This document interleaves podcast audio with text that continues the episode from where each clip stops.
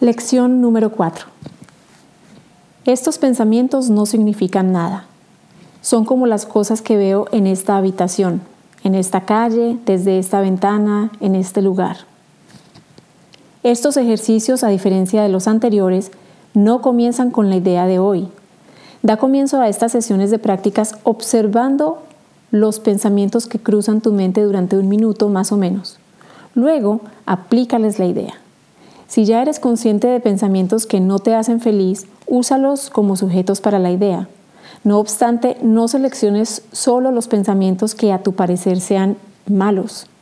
Si te acostumbras a observar tus pensamientos, descubrirás que representan una mezcla tal que en cierto sentido ninguno de ellos pueden calificarse de, entre comillas, bueno o de, entre comillas, malo. Por eso es por lo que no significan nada. Al seleccionar los sujetos para la aplicación de la idea de hoy, se requiere la acostumbrada especificidad. No temas usar tanto pensamientos buenos como pensamientos malos.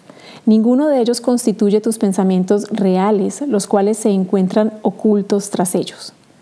Los buenos no son sino sombras de lo que está más allá y las sombras dificultan la visión. Los malos son obstáculos para la visión y por lo tanto te impiden ver. No te interesan ni los unos ni los otros. Este es un ejercicio de gran importancia y se repetirá de vez en cuando de forma ligeramente diferente. El propósito de esto es entrenarte en los primeros pasos hacia la meta de poder separar lo que no tiene significado de lo que sí lo tiene representa el primer esfuerzo en el objetivo a lo largo de aprender a ver que lo que carece de significado se encuentra fuera de ti y lo significativo dentro. Es también el comienzo del entrenamiento que le permitirá a tu mente distinguir entre lo que es lo mismo y lo que es diferente. Al usar tus pensamientos como sujetos para la aplicación de la idea de hoy, Identifica cada uno de ellos por la figura o acontecimiento central que contenga. Por ejemplo, este pensamiento acerca de no significa nada.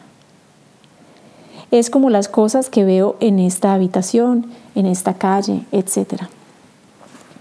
Puedes aplicar la idea a sí mismo a cualquier pensamiento en particular que reconozcas que es perjudicial.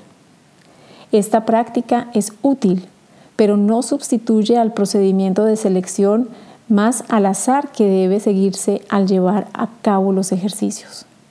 En cualquier caso, no examines tu mente por más de un minuto.